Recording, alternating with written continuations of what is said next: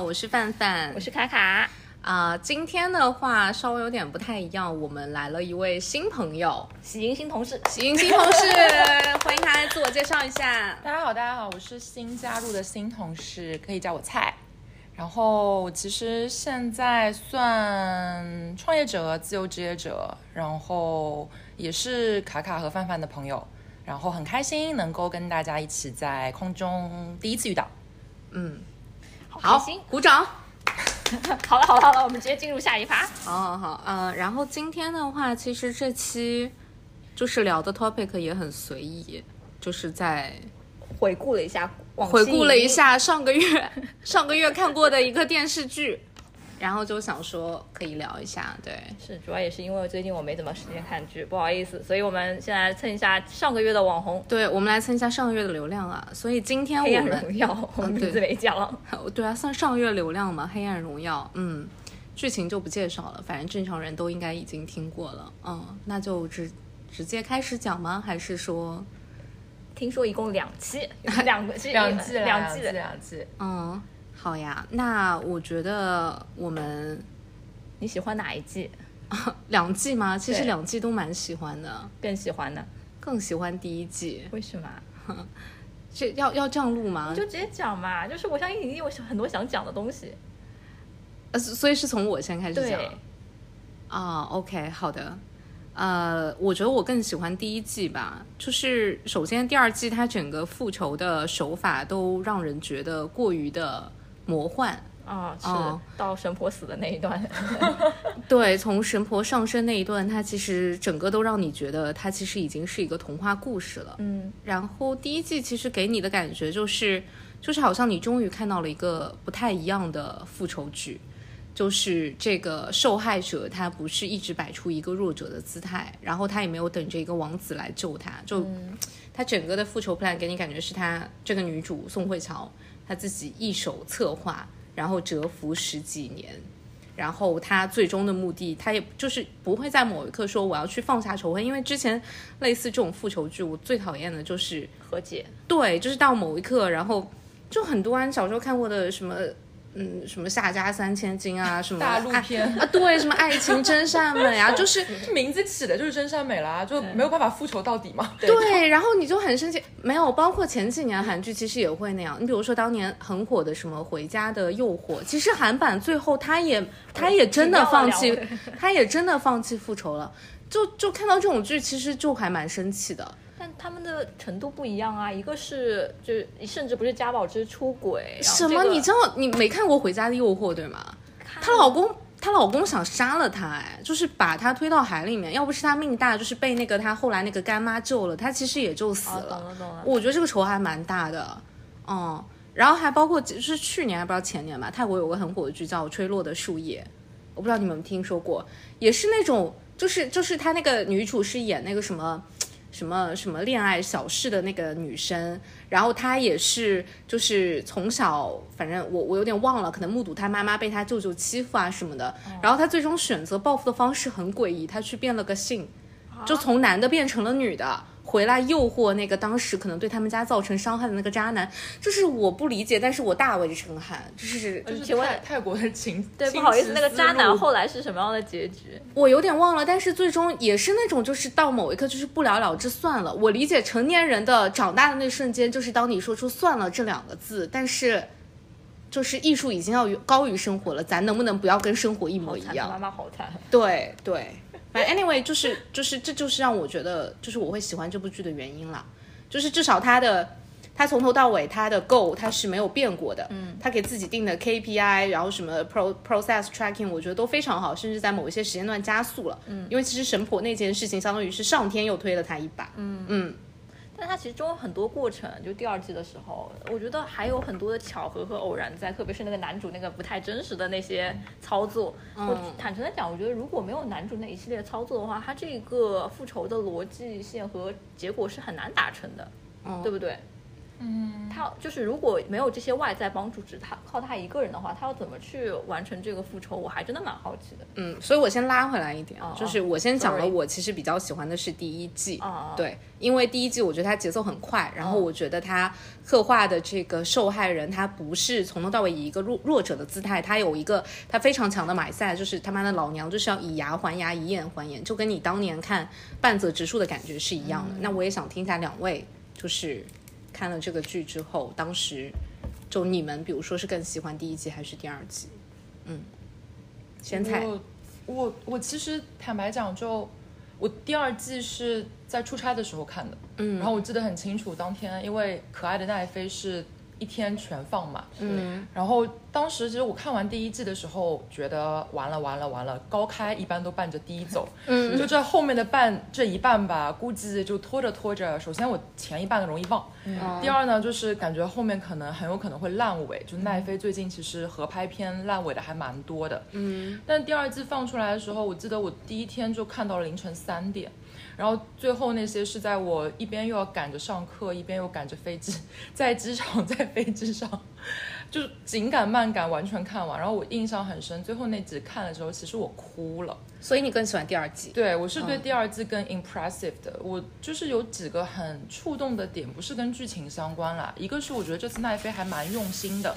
因为他最后那一集，我记得他有写信给很多 人。哪部剧你觉得奈飞不用心？啊，很多剧他都不用心，比如 同样韩国还合拍片的那个《王国》，到后来真的拍成了一个美国僵尸片，我真的是谢谢他全家。哦，就是就这种，就我会认为他商业化就变成了套模板嘛，嗯那就离开了奈飞，就是他他最早能火也是因为所以我觉得他他就是扔掉了那个 localization，比如说他就完全照搬了，他就把行尸走肉搬到了韩国。是对，对所以我觉得嗯那种就是他不用心，就是在我的不用心的标准里。然后这次的用心是因为他到最后，我有记得我很有感触的点是，女主后来有给大家写信，就是她有写信给到帮她的阿姨，然后哦给到她的对。对对房东。然后包括说，就给到支持她过的那些人，当然那些人其实很多，他们在日常是 invisible 的，嗯，就如果不是因为他，或者不是因为呃编剧和导演的视角的话，这些人其实，在我们日常的生活当中，可能大家都是看不到他们的，他们都是普通的打杂工的人，然后做小时保姆的人，你可能不会知道他们的那些生活的故事是那样，他们经历了什么。然后奈飞首先是把这些拍出来了，当然他用了一些很 drama 的方式去立的这条线。第二个是我记得他在那个信里面有讲，就是他给房东老太太写信的时候有讲说，就是最终她还是等到了春暖花开这件事情。嗯，然后老太太就在那个花圃在整理那些花的时候，其实首先她跟她跟刚开始的时候呼应了嘛，因为她租了那房其实没有去住，我觉得她是为了给她妈妈一个 一个假假的一个东西才、才去租那个房，然后。老太太一开始时候就跟他讲说，这个花就是类似于地狱，或者是就是反正不太好的一个花，嗯，然后就说女主跟她很像。最后这只老太太还在打理这个花，但那个花开得很好，嗯，然后我就突然明白说，嗯，其实它可以，呃，一口气放出来的，嗯，但是因为在剧情当中，就是说你要等到春天的时候，这些东西它还会 maintain 住，所以你需要去坚持说，你那个希望虽然很渺茫，然后你的那个。嗯，内心的怒火对于你个人来讲很重要，但对于那些可能在层级上比你差很多的人，你就就是尘埃嘛，就是你看那个最坏的那个就是颜真呐、对吧？他他眼里肯定不会把你当做任何的东西，因为他欺负过那么多的人，甚至做过那么多极端的事情，他都不会在意，他根本就不可能看得到你。但是 somehow 你有些时候人生总有一些东西，我觉得很难度过吧，就包括我觉得，嗯，作为去年被。关在家里很长时间，又连续跑读几个月的人来讲，我觉得大家都会觉得就是有一些年头，然后有一些状态，有一些生活问题，还是都难蛮难度过的。但你要相信的是，就是冬天之后是春天，那个春天不一定说你挨过了冬天三个月，它就一定会到。但是 somehow 我觉得到花开的时候，它还是会开的。但是很重要的是，你相信或不相信。所以我自己觉得，就是在这个比较特殊的时代吧，我觉得他在这种春天的时候，可能呃放出这样的一个结尾，在某一定程度上，我觉得他给大家一些艺术上的刺激。希望对，吗不论说是春天会来，花会开，还是说。呃，你作恶，老天会收拾你，对吧？你你打着神明的名义，老是去骗人，老是去讹钱，你最终是会被一些不可知的力量所影响的，或者对，这部剧就是蛮正能量的。嗯，对，然后但我觉得他又没有那么的真善美，是因为他还有蛮多真实的东西在。嗯，比如说你看女主的原生家庭就给了她很多问题。嗯，当然现在原生家庭这个词有点被污名化，只是她妈妈确实很过分。嗯就她在捡她妈妈收的那个家长送的礼的时候，我也好想把瓶给砸了。哦，我也是，就是我就觉得这人怎么能那么过分？然后他放那个火的时候，其实就是对，而而且第二季就是那个颜真刚去找他妈妈的时候。你还期待，就是因为他妈第一句其实就是反问那个女主嘛，就说哦，他已经现在已经过得挺好了，我为什么要去毁掉他的人生？我还想说，呃，有点东西你是想通了对吗？结果没想到，哇，只要没钱给的有没有，就是烂人终究是烂人，就是对垃圾分类，它就是有毒有害。对对对，所以我其实会有一点点就是感恩编剧，他就 again 就是回到我前面讲的那种，就是爱情真善美那种剧，他可能就真真的会给这种坏人安插这样一个转，他不老这样吗？他最终为什么会去原谅他们？因为坏人一下子说我快没有两集可以拍了，所以我要变好了。其实我会更加 prefer 就金恩淑这种写法，就是坏人他就是从头就是烂到尾，嗯。嗯，嗯，是。对。还有我自己觉得，就是你就像女主在中间，就是我我其实看第一季很大一个原因是因为想磕宋慧乔的颜，嗯。就我就是个那么简单的理由，然后再加上我记得第一季之前又是她的前夫的那个剧哦，刚结束，小儿子，呃，因为我被嗯。剧透了，所以就是 那个我就没有看。然后大家说不看是对的，然后我当时就第一季我印象里就是啊好惨，然后就是啊宋慧乔好美，然后就是好瘦好美，然后就没有了。然后就因为我我其实是一个。我我是天生就是敏感度比较高的人，就是我看他被那个烫的时候，其实我是非常不适的。我也是，就是是生理加心理的不适，所以到第二季他自己真的把那个他妈妈那个烤盘给掀掀掉然后把那个屋子给烧的时候，你就像我就觉得你像对他的伤害，他是怎么样，不论男主多爱他，男主多像王子。他都是没有办法克服说他对于火的那个恐惧，嗯，我当时就很共情，我就觉得说啊，真的就是就活不了了嘛，就就生有有你这样的妈，我已经怎么都躲着了，你还这么搞我，我这一切得来是多么不容易。就比起颜真来讲，一个普通人，我要从泥潭里爬出来，然后再往上去看到太阳，是件太困难的事情了。但是你就一个妈，你就可以一下子又把我打入到。那个状态里边，然后我就想，那那就真的跟你同归于尽吧，你这个疯女人。嗯，我就觉得就是她其实在这个中间的刻画还蛮真实的。嗯，所以可能当然当然还有个很简单的原因，是因为第二季看的离现在不是太远，所以可能印象比较深。OK，好的，卡卡呢？我这一边的话，我可能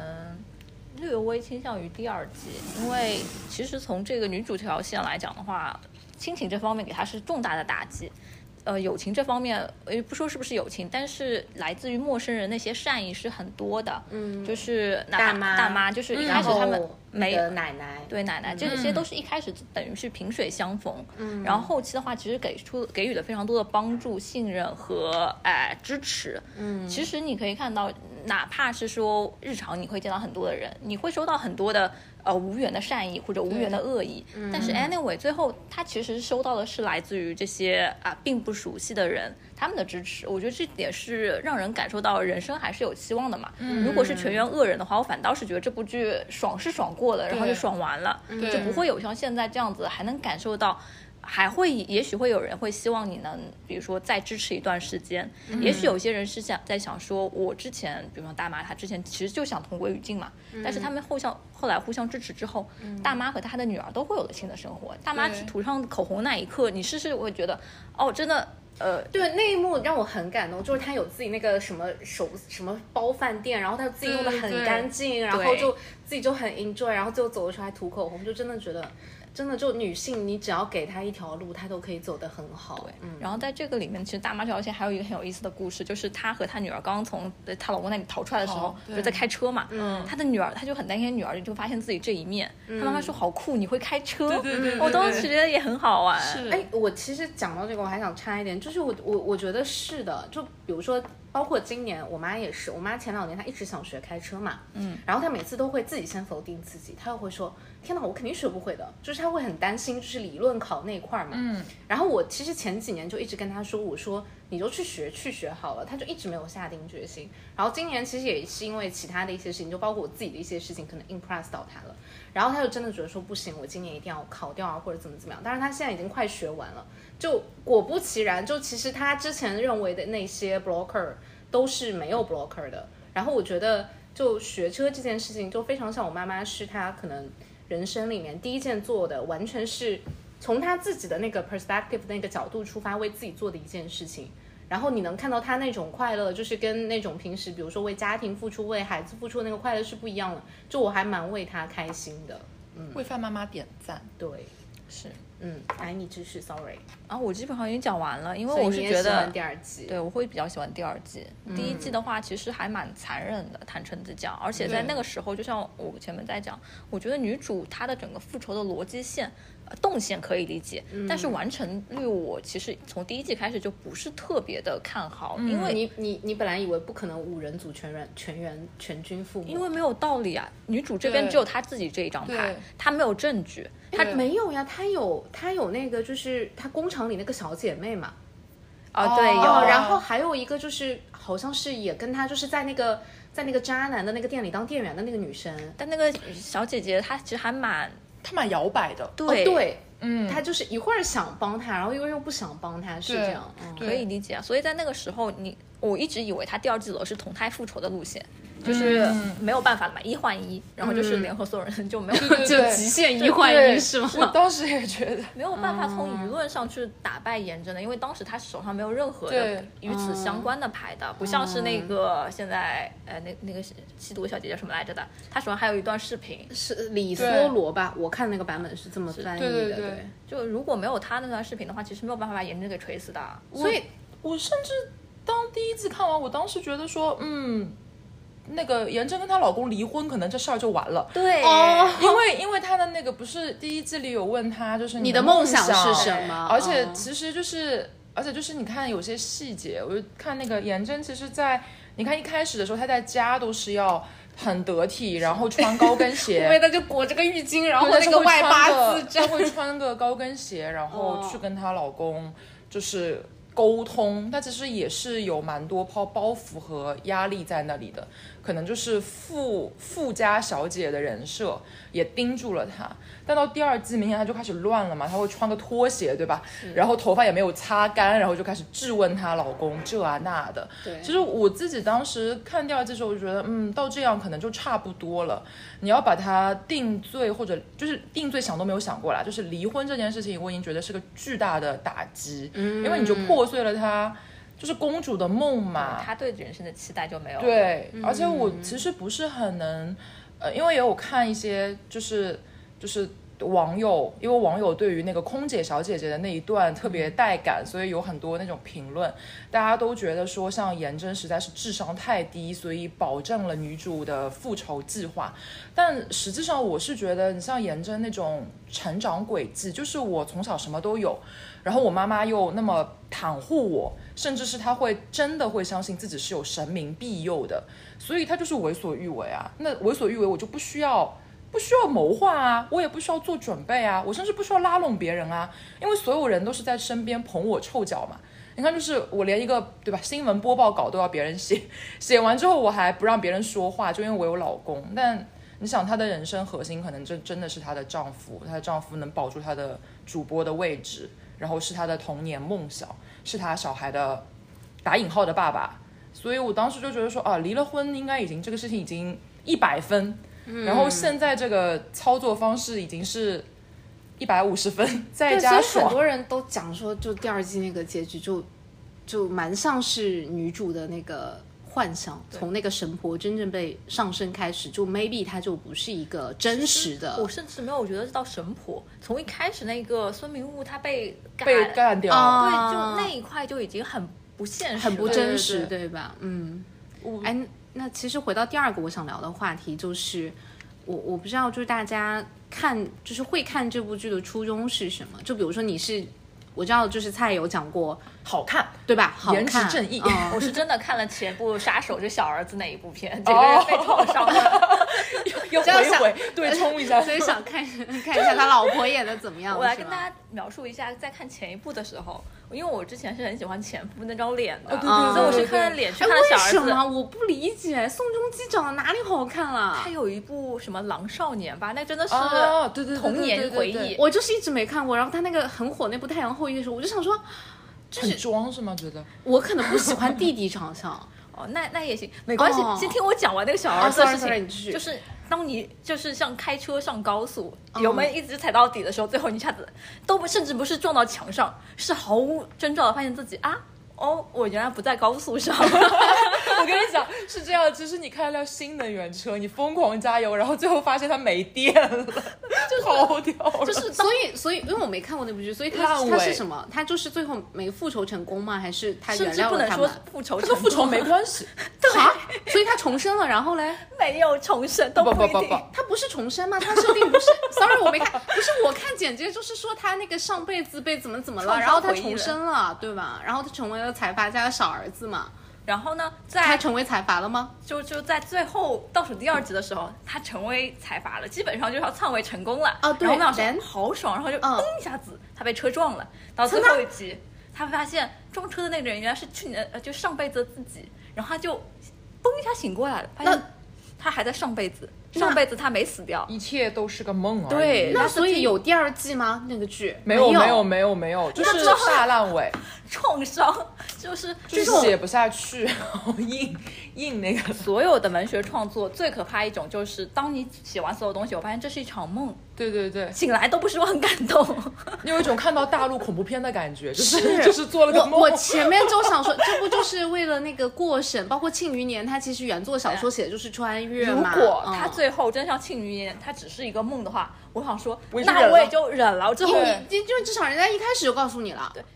不不不，你先听我讲，最后一集不只是说这是场梦，然后呢，他还是要复仇，那他怎么办呢？他去找了他梦里见过的那些人，哦又？用梦里他怎么去套路别人，再去套路了一遍，然然后后依然复仇成功。得到他们的帮助。最后就是那些仇人，反正就是道歉，哦然后说这个我再也不进这些公司。真真善美了，真善美了，大家全就是员鼓掌。我的他 有一点离谱，但又不是特别离谱。他想复仇，但又没有完全的复仇。他爽了，但又没有特别的爽。最后一集这个就就是很难受，这个就不是非常难受。就是会，我会在想，就是编剧的生活是不是发生了一些什么重创？就是他在写最后一集的时候，他可能哦，我知道了，他写最后一集的时候，他当时想说，哎，算了，我觉得 对对对，他简直是对观众的复仇，就是前这么多集就是是玩你。高开开成这样，对，开的非常的厉害。就是去年嗯大家可能万一有关注那个小儿子的他的收视的话，是非常的好的。对对，超高。嗯结果到最后一集的，告诉你看的就不是那些。嗯这时候当《宋慧乔》这部剧出来后，我想说，我倒要看看，啊到底还有更离谱的在哪里？所以你本来其实对他的 expectation 是很低的，对，嗯，然后就是看了，然后发现还不错。对，，OK，嗯，那菜呢？就呃，小儿子是因为我被剧透了，然后哦然后你我朋友是认真的在？追，嗯。然后追完之后，卡卡可能已经平复了一下情绪，但他现在的状态依旧是在挠头，整个炸裂。我朋友是追的很辛苦，然后就前面就各种说一定要看，一定要看，嗯，最后那几天，就是他每天跟我讲的时候都脑顶有个乌云，然后到后来他直接恨不得拿雷劈我的那种方式在吐槽这个片有多么的过分。然后我我其实当时是就我我是觉得宋仲基那个演是 OK 的啦，只是当那个剧就是让我朋友那么受伤的时候我不，喜欢宋仲基吧？就是就 OK OK 而已啦。然后就我当时就想说，那我就看一下宋慧乔，再加上哦因为就是奈飞，就每年我总是还要看一些奈飞的剧，所以我就想说，呃，既然奈飞在。王国 The Kingdom 那个片上那么伤害了我，我就再给他一次机会。哇哦，对对对对对，然后就是呃，就是我就去看了，看了之后第一季，就像我前面讲嘛，我觉得就是它就是一个很很让人还心疼的状态。嗯，不过会追第二季，你就像我前面讲说，我其实对第二季他复仇没有太大的。但你说就是等都等了动机，就是我认为不是，我其实也不是等都等了的状态，我是个就是敢于放弃的人。但是我自己是觉得说，去年因为其实挺压抑的，嗯，我然后又出不了门，然后又有各种问题，所以当时我就觉得说复仇剧是个还蛮能让我去宣泄自己的一个状态，嗯，就是你就会觉得总是有一口就是算了的气，哎，我有卡点忘了，住。他第一季是那时候我们已经放开了吗？对啊，去年十一月的时候，去年十一月，哦，那时候已经放开了吗？但是它还是会有部分的封的情况。我们好像是十二月初正式反正就那段时间，对哦，对差不多对，因为十一当时正好月的时候在杭州做。活动，对对对然后就是那个时候还会有那个返沪不满五天那行字嘛，哦，对对对对对，之类的。来因为航返航不满，三天，因为我那 段时间也一直在出差，然后我们家小区又动不动就会被再封几天，封几天，嗯所以我就记得我那时候就要么就是出差，要么就住酒店，要么就出去玩，就是一直在跑读。嗯，然后我就觉得说，呃，看这个片呢，能够宣泄一下一些状态，就是啊我其实是就像前面范范一直讲说，你那个算了的情绪，实际上我是很不喜欢的，我是会觉得就是，当然这个事情。牵扯到性别有点过分了、就是我会觉得女生其实比较容易讲说啊，那算了吧。是的，就是很多时候我们可能说你要做淑女啊，你要得体啊，你要懂事啊，因为不想 argue 了，他其实背后的逻辑。but 我会觉得最后算了的情绪会内化为一种很委屈的情绪，是而这种情绪它很复杂，复杂到自己都理不清楚，所以他就会慢慢慢慢很压抑自己。然后我是觉得这种状态实际上是更加内伤的一种情况。就就如果说我真的是很愤怒，那我至少可以表达。我如果很生气，我可以哭，我可以争执，就是我可以把这个能量往外去表示出来，而不至于说算了。但去年我整个人的状态其实都挺算了的，嗯，就是因为没有办法，就真的找不出任何的办法。因为我觉得其实去年那个情况是，你知道那个 blocker 是你 personal 是没有办法去对抗的，对对，以及在那个过程当中，好像，呃，还有更多的人可能比我们就是只是没有自由的状态要更难。对，他没有食物或者有病啊之类的，然后缺东西、缺药之类的，就都会有。然后那时候就会说，呃，那就看看，就会自己安慰一下自己，说现在的状态也没有太差。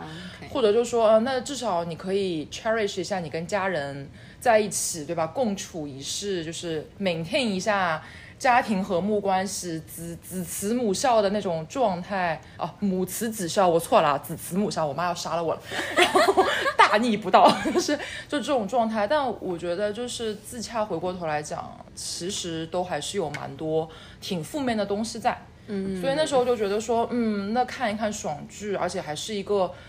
不低头的人，他怎么靠一己之力，然后去表达，对然后去不论说是复仇还是对抗，还是拉拢别人，他其实都是一种表达嘛。我觉得就可能说借这种方式再做一些其他的表达吧。所以就是，其实也有看，就是我我身边也有一些就是做做艺术圈的朋友，他们讲说，狂飙可能今年会比较火，很大一个原因也是，你看大家都在共情的是说高启强从卖鱼贩被欺负，然后一路做到大佬，当然中间也有很多很抓嘛，但大家也都很很喜欢这条线，甚至会为他又捏把汗又怎样，就是背后可能他也是在影射一种就是不服输，然后会抗争，能够通过自己去做一些表达的这种情绪。嗯，我觉得可能这这也是有一些时代或者大环境下的一些影射在里边吧。嗯，就是看完反正就是个爽。嗯嗯哎，我很同意你说最后一点，就是甚至就《狂飙》那部剧我没看啊，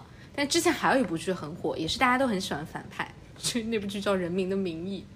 大家都很喜欢里面。我不知道你们有没有看，就很喜欢里面有一个最终堕落的那个警察局长，他叫什么来着？完了，现在年纪真的大了。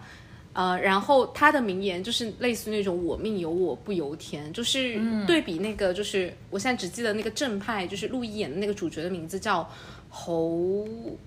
侯，反正 anyway 我已经忘了侯侯亮贤还是侯什么玩意儿的，他就是那种就是从小就出身就很好嘛，然后就又娶了个那种什么高官的女儿做老婆，然后就是一路坦途，就是你觉得他走正道是 totally make sense 的，但是那里面那个反派嘛，他就是从小就是家里就很穷，然后什么上学就是好不容易考了很好大学，结果被他的一个学姐看上。然后就是他当时有他自己喜欢女朋友，但是就是好像是比他大很多那个学姐就一定要跟他在一起，然后他就最后没有办法，就是尾声就是入赘了他们家，然后老是看他老丈人家的脸色。然后他就就是你能感觉到他的这种家庭环境形成他那种很压抑的性格，很不服输的性格是 totally make sense。你甚至会觉得说，就就把自己放在他那个位置上，你也未必不会做出那种违法乱纪的行为，因为真的的确一直蛮憋屈的。老丈人天天 diss 他那种怎么怎么样，就这两年我也的确是觉得，好像反派更可以引起大家的共鸣，可能大家突然意识到，从小你学到的童话故事里面，很好的出身的。王子跟公主其实不是你，我有可能是那个白雪公主二婚的后妈。就我 personal 是这么想，小时候我好讨厌那个就是王后，想说你怎么能对那个那个 Snow White 这样做？我现在觉得我可能也要给他吃毒苹果，还要 make sure 他吃下去。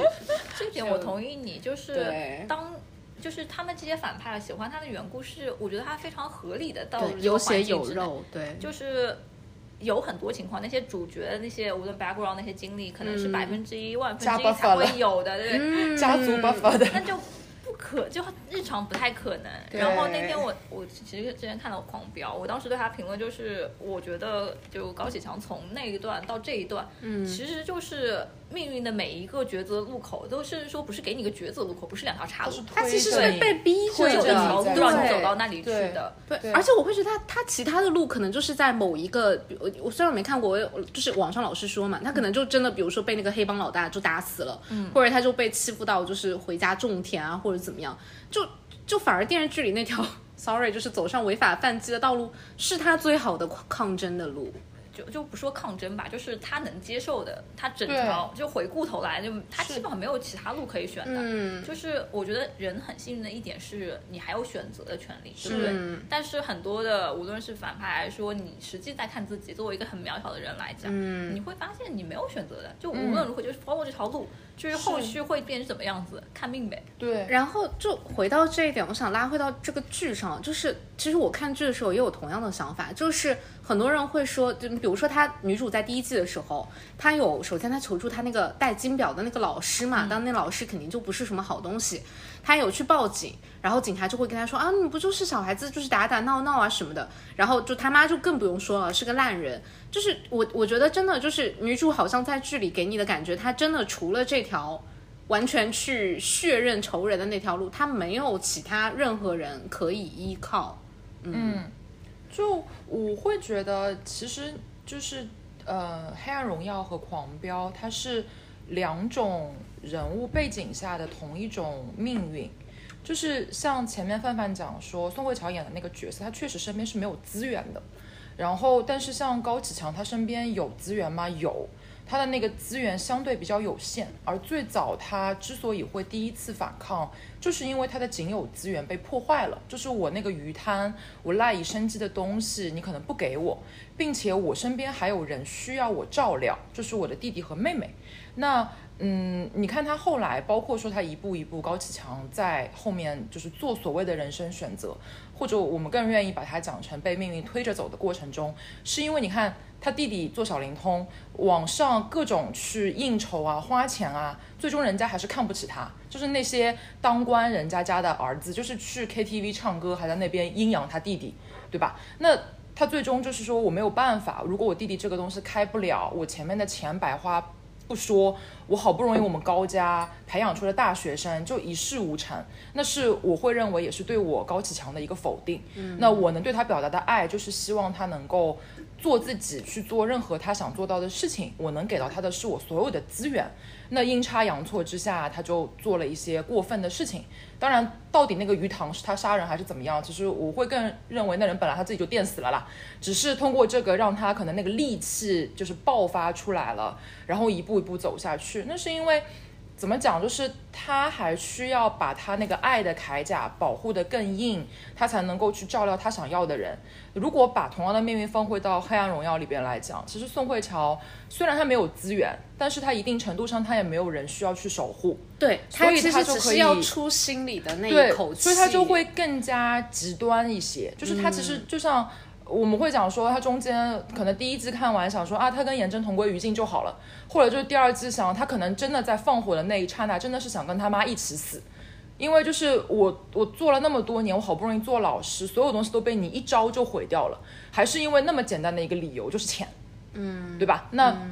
那他是没有资源的同时，其实他的那条命运可能也就会变得更决绝。我会觉得，就是这两个角色之所以都能够打动人，或者我之所以想说他们是同一种命运，就是因为你有些时候，嗯，并不是说我作为一个人我要怎么选，因为这这不太像工作里面出个 proposal 了。我觉得人生的那些路，很多时候我们能看到的可能只有一条。对，因为当我有想要爱的人的时候，我可能就会以爱的名义做很多的事情。但我相信那个出发点其实都是好的，就好像父母对我们，就是他会有各种唠叨啊，然后各种不允许啊，其实他们也是因为他们自己没有试过嘛。就像范范妈妈可能自己之前很想学车，但她可能也会说啊，你如果开车的话，你要小心一点哦，你晚上不要开车哦，你如果自己去停车场拿车的话要当心哦，一个女生怎么怎么怎么样。等她自己会开车了，她就会知道。对，那是因为就是很简单嘛，就是你像我现在因为在在学一个跟心理学相关的项目，我们就很常规的一个情况是，人会进入一个很简单的怪圈，就叫我其实是给不了我没有的东西的，嗯，认知。对我还有前两天老说一句话，就是人是不可以说出他认知以外的话的。对，就是因为如果我没有体验过那个体验，我是不敢去做的。嗯，因为我们大多数时候更愿意尝试的是熟悉的东西，而不是对的东西。嗯，所以就讲回来，你说他有没有得选？我觉得就是宋慧乔在那个角色里，他的人生就是我反正都想过自杀了嘛。那我的人生愿望就是你嘛，嗯，对吧？但我觉得这不一样，就是一种是认知层面上是看不到他不知道东西，但我觉得比较惨的就是《黑暗荣耀》这个女主的话，她真的试了她所有可以去实现的，嗯，无论是社会意义上的，然后还是说我心理意义上那些寻求帮助的桥路，全其实全都断绝了。所以这一点我觉得还是还蛮不一样的。嗯，而且我刚刚就是在那个菜讲的时候，我突然间又想一个，我不知道你们。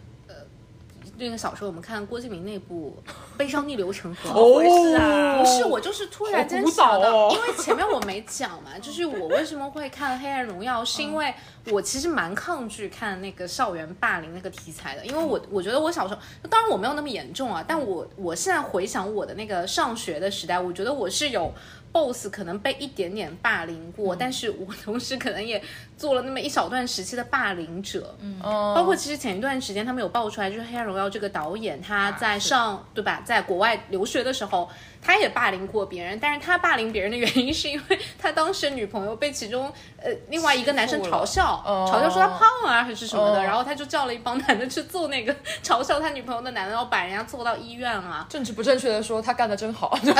对，就是就是你乍一听感觉没有什么毛病，但他其实也是霸凌嘛，对。然后但我我我肯定程度就没有女主那么严重嘛，我当时也就是，呃，我现在觉得是没什么，但当时会觉得，比如说会。会被传一些不太好听的谣言嘛？就女生其实你最常受到的霸凌就是，呃，如果你是在当时很喜欢谈恋爱的一个女生，就人家就会说，哇，她就是每天都有很多的男朋友啊，就是会传你一些非常难听的男女关系的一些谣言。那其他那些乖乖女的那些好孩子就不会跟你一起玩吗？就很怕那个近，我就是那个近近近墨者黑的那那块墨，他们只想跟赤就是一起玩嘛。然后，但。可能在那个时候也 maybe 我心里比较强大吧，就是女生不跟我玩，就跟男生玩喽。嗯嗯，然后会不会被传的更严重？就那时候已经不 care 了，那时候已经完全不 care 了。就我那时候还蛮严重的，就是有一次我记得高三的时候吧，然后就是有那种学校里的奖项，就是是什么文明中学生，就 supposingly 你是个人都可以拿到这个奖项的。但因为我那时候就是一个是名声不太好，第二个就是可能。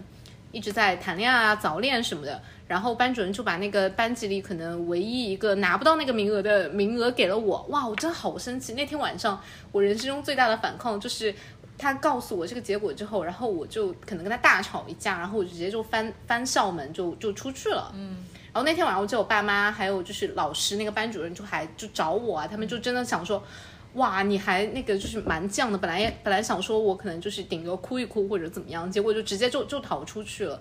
然后后来他们也就不敢再对我怎么样了，因为发现你这个人的行为是他们没有办法预测的。哦，所以在这个过程里面的自救方法其实是发疯，发疯啊，对，对这个是现代女性，是，所以就回到这一点嘛，就是我前面提到郭敬明那个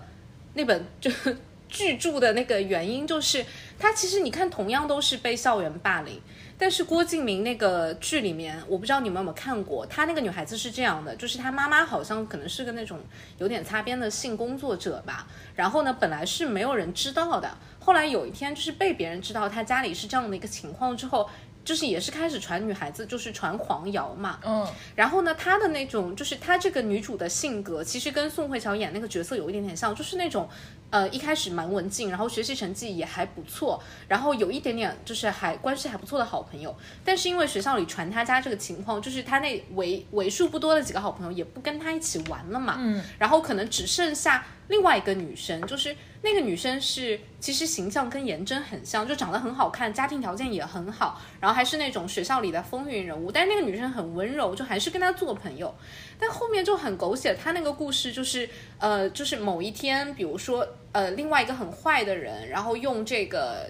女生叫易遥，她的手机给那个风云人物发了个短信，约他去了天台。结果呢，在那个天台上等着他的是那一些小混混，就把那个女生就强奸致死了。就相当于因为易遥被别人霸凌捉弄的过程中，导致了跟他关系很好的那个风云女生的死亡。然后别人又把这个过错加到了他的头上。就是从那件事之后，他更没有朋友了。就是之前可能还有一两个，然后后面就是别人就会就是骂他，就说你你不仅可能什么你的家庭作风不好，然后你还害得别人死，所以他最终的结果是他跳海自杀了。他当着所有就是霸凌他的同学的面说：“我死了，你们就满意了，对吗？”然后他就真的自杀了。所以面对校园校园霸凌，其实应该怎么做呢？发疯啊，就是我的一个点就是发疯。另外就是我我就想到《黑暗荣耀》里面，他其实第一季他选择复仇的那个点，他不是也是跳海吗？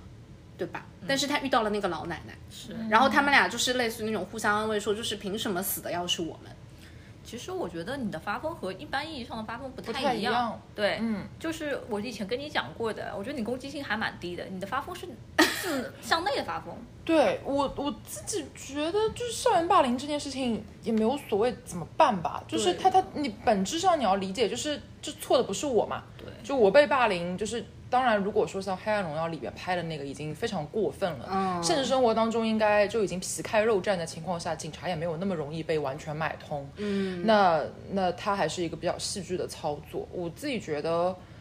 就大多数可能范范那种情况会更普遍一些，就是学校里边会有小团体啊，然后会同学一起传一些有的没的啊，然后他去孤立你不会那么啊严重，是孤立。对对对，甚至还有一些可能，呃，就是像可能老师会对你有偏见，嗯，就因为我有我有就是好朋友，他经历过的状态是，就是老师有偏见，就是可能认为他做的很多事情是不对的，那他可能老师可能比较少年龄或者认知相对来讲比较的刻板一些，所以就会认为只有这样是对的，那样是不对的。像他们之前什么呃办教室里的那个投影仪就是出现问题，他可能是课代表，老师也都会认为就是你你没有弄好，然后就会怪在你身上，而不做任何的深入的调查跟了解。那实际上就是都会引起蛮大的问题啦。我自己觉得，如果是同龄人的话。嗯，就沟通，沟通不行就找帮助了。毕竟是学生嘛，就是小朋友啊，就是十几岁，你也没有必要都自己扛，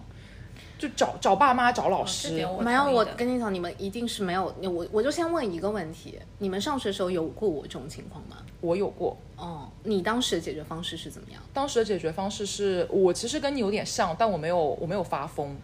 就是我的选我那小小疯的一下。我的我的选择方式就是完全不理他们，嗯，然后念我的书，嗯，就是他没有可能很没有那么严重，但是也有被传嘛，被传就是会有同学孤立你，还会有同学过来问你，嗯。但是只能说就是就是我我那时候可能呃，还没有智能手机，也不是就是索尼、爱立信的年代，就是也没有同学可能 everyone 都有手机，大家也就没有那么好去交换信息，所以他不至于说。我跟你讲，我当时在我们学校的贴吧里就是风云人物，就是搜我的名字就是一系列的那种很难听的话，嗯哦，就比较惨。但我我后来有碰到过一次更大的、更大一点的问题，因为是有被媒体乱写。嗯，对，然后就是就是出现这种情况，然后老师也会来找你了解情况。嗯，那你做学生，你就会很很担心嘛。嗯，而且是就是可能比较大一点的时候。嗯，那你当时就会觉得说啊，那这种事情很有可能就会被贴标签，你也不知道该怎么办。然后我也慌了一段时间，因为我同学就会跟你讲说啊，我们在什么什么网站看到看到了一个这个，那个人是你吧？你怎么会这么讲啊？巴拉巴拉巴拉巴拉巴拉。然后，但是真的到那个时候，就是老师来找你了解情况的时候，你就正常跟他讲，因为当然那个采访本来是学校安排的，然后就会跟老师讲，那我当时就是讲了这些，但是那个记者也没有把录音跟你对嗯一遍，他就写。那就可能是，就中间有很多是断章取义，并且他写了真名的全名，嗯，所以就学校加全名都在。有大病吧？对，然后老师嗯其实也会很有压力，因为老师也知道是他安排的采访，就是、嗯就是就是加上写了学校的名字，老师也会觉得说、啊，那这个事情可能他也会有很大的问题。那那段时间，就你说心里没有压力吧？不可能。然后还好是暑假，所以就是只是会有人不，但是那时候已经智能手机啦，大家就开始给你疯狂的发讯息啊，然后什么校内啊，然后贴吧啊什么，就会有人开始给你发私信问这个事情，然后也会开始疯传。那时候你就我是会觉得说，当时我还没有那么信赖身边资源，就我还是个蛮蛮要强的性格吧，就是那时候就会甚至是不敢跟家里人讲，但后来是发现真的就是自己开始有一些不是很好的表现，比如说就一醒来就会想这个事情，就你还是要去外面去然后你就很想看手机，但是又不敢看，嗯，那种状态，然后他就会等于这个事情他就一直卡住你，然后就有一天就跟我妈讲了，然后我妈是个很根正苗红的老奶奶老太太，然后没想到的是那天我就陪我妈逛街嘛，然后我就跟我妈讲这件事情，然后我本来以为我妈会讲我，但没想到的是我妈就会讲说啊，她说那那应该是人家乱写吧。她说：“但是这个事情可大可小哦，你最好跟你老师讲一讲。”哦，我觉得这个很好。嗯，然后就是我妈没有带特别大的，就是可能情感导向，就是去批判你，而是他可能也有点理解你，他先关心了你，然后跟你讲这个事情不太好，那你的那个不安就会放下一些。嗯，后来就自己主动的去找老师了，找老师去讲这件事情，然后就所以其实 talk 就了一下。是把它 fix 了，就是从一个比较其实没有完全 fix，因为这嗯件事情，even 到现在，如果我偶尔自己去搜我自己，还是会看到有有查得到那个东西，但是也十几年前了嘛。嗯。然后，但是我自己觉得说，包括我现在去学可能社会学心理学的课程，我才会更多的理解到，当你自己年纪比较小的时候，最好的方式就是寻求你的社会资源。是，我觉得这个嗯，那个时候其实可能我们第一反应是找朋友、找同学。是，但其实但其实他们的能力跟我们一样很有限，好吗？对对，以及他们跟我们一样很冲动，好吗？嗯就如果说他们说啊，我我帮你出头，或者说他们说啊，你这个事情他们不好啊，或者就会跟你讲啊，你可能自己也要注意注意，我们会很容易听得进，但你要明白的是。他们能经历的事情可能跟我们一样多，所以如果说是我自己在想，如果回到我中学时候被同学传的那件事情，我可能会选择就是直接去找老师，然后主动的去跟家长讲。当然，这个事情很难，真的很因为会需要很多的信任。嗯嗯，你们这个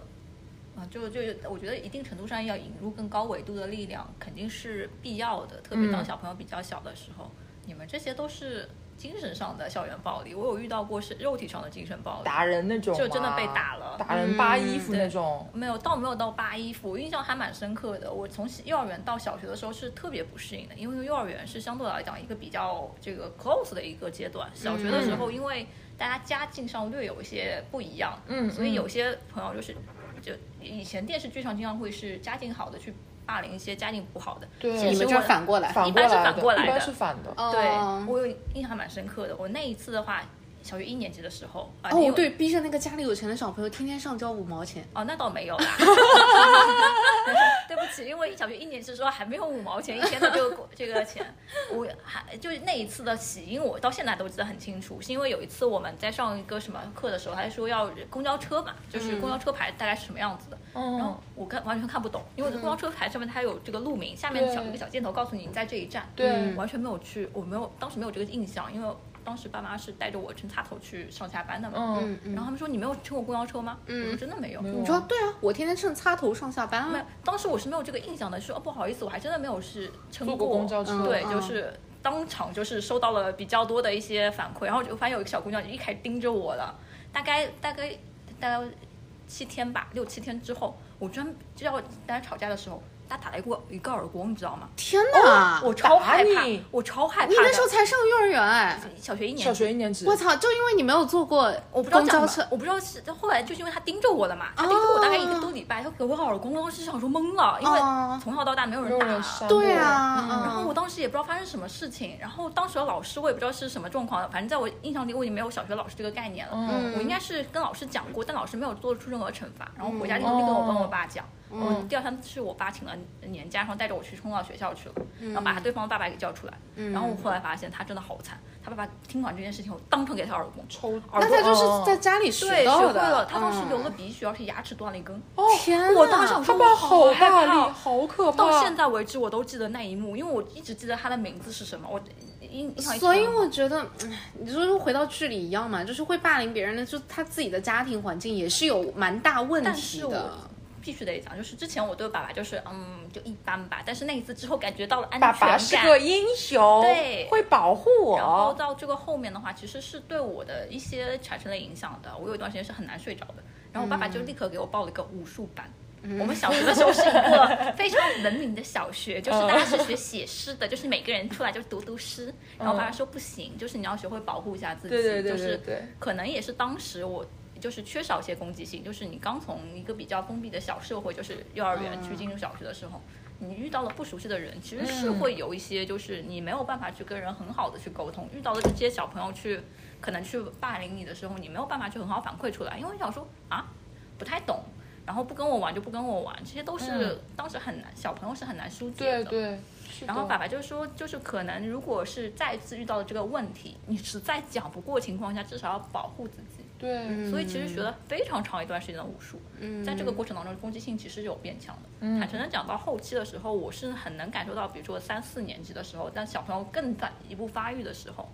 有些小这男孩子也很喜欢出来呃去来逗你啊什么的。对对对对，然后很多只小是一个耳光回过去，我不只是回耳光啊，踹他，飞踹，让他下半身丧失什么某种功能。到那个时候，甚至说有一段时间是比较过激的。呃，我记得是，甚至有一段时间，因为对那个同桌非常的暴力对 同桌的妈妈就是找了老师，然后老师来找了一下我到底怎么回事。我说我们俩要不拆开来吧，嗯就是很多的人和人的 chemistry 可能是不一样的，对，嗯就是。他可能是言语上的，那我是身体上的，那那你这个是你蛮说我，我敲你。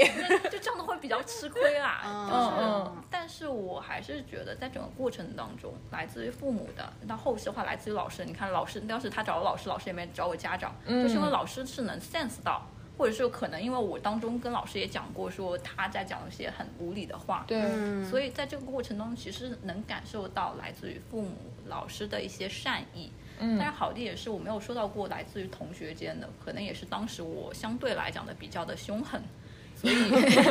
要么 就单挑了。毕竟是能力者。那就是在那个时间段的话，嗯可能我是觉得就是能找到的外部资源都去找一下，对于这些人是很有帮助的。嗯，当然，现在退一万步，就是现在这个社会，如果外部的这些人都没有办法给予帮助的话，我觉得以现在信息的发达程度来讲的话，其实未必不是可以去找到，是时候沉沉下心来去看看还有没有一些人可能成为我助力的。嗯，对，大不了融入不了主流，我们成立小团队嘛，吧？对对对对对，是，嗯，我那时候我的感觉是，反正就比如，因为其实我的程度也不是很很大嘛，顶多就是中午没有人跟你一起吃饭嘛，所以那时候其实尝试过跟老师或者跟家长去反馈，然然后老师就更不用说了，就我们的高中老师那时候他的。他的主要的一个 purpose 可能就是想要抓升学率嘛，所以他当时就会说：“那谁让你谈恋爱的？”然后我真的时候可能我我有点不太记得了，但我爸妈绝对跟我说过一句话，就是说意思就是为什么是你？嗯，为什么大家不跟你玩？嗯，就是会把那个原因推到你自己身上。对，然后当你收到我这样的一个反馈之后，我就会把那个。沟通的那个窗户去关上去，是是。但是我觉得听到，我觉得你们讲的，我就会觉得，嗯，那可能并不是所有人的爸妈都会像我爸妈一样。当然，我觉得爸妈这两年有改变了，但是至少在我上学的时候，就是导致我之前很长一段时间是个反思怪。我可喜欢反思，这是原因是不是出在我自己身上？嗯嗯。但现在也已经不太反思了。也有也有，我妈妈也会，大多时候会。觉得要从自己身上找问题。嗯，不过我现在自洽的一个点是，我发现自省能力是个很珍贵的能力。对，所以就因为有很多人之所以不论是工作啊、生活啊上面，经常会进入一个强制性重复，就是比如吸渣体质继续吸渣，然后工作上犯过的问题，可能还是会经常犯同样的错误。很大一个原因，我觉得就是因为自省和复盘的能力相对比较弱。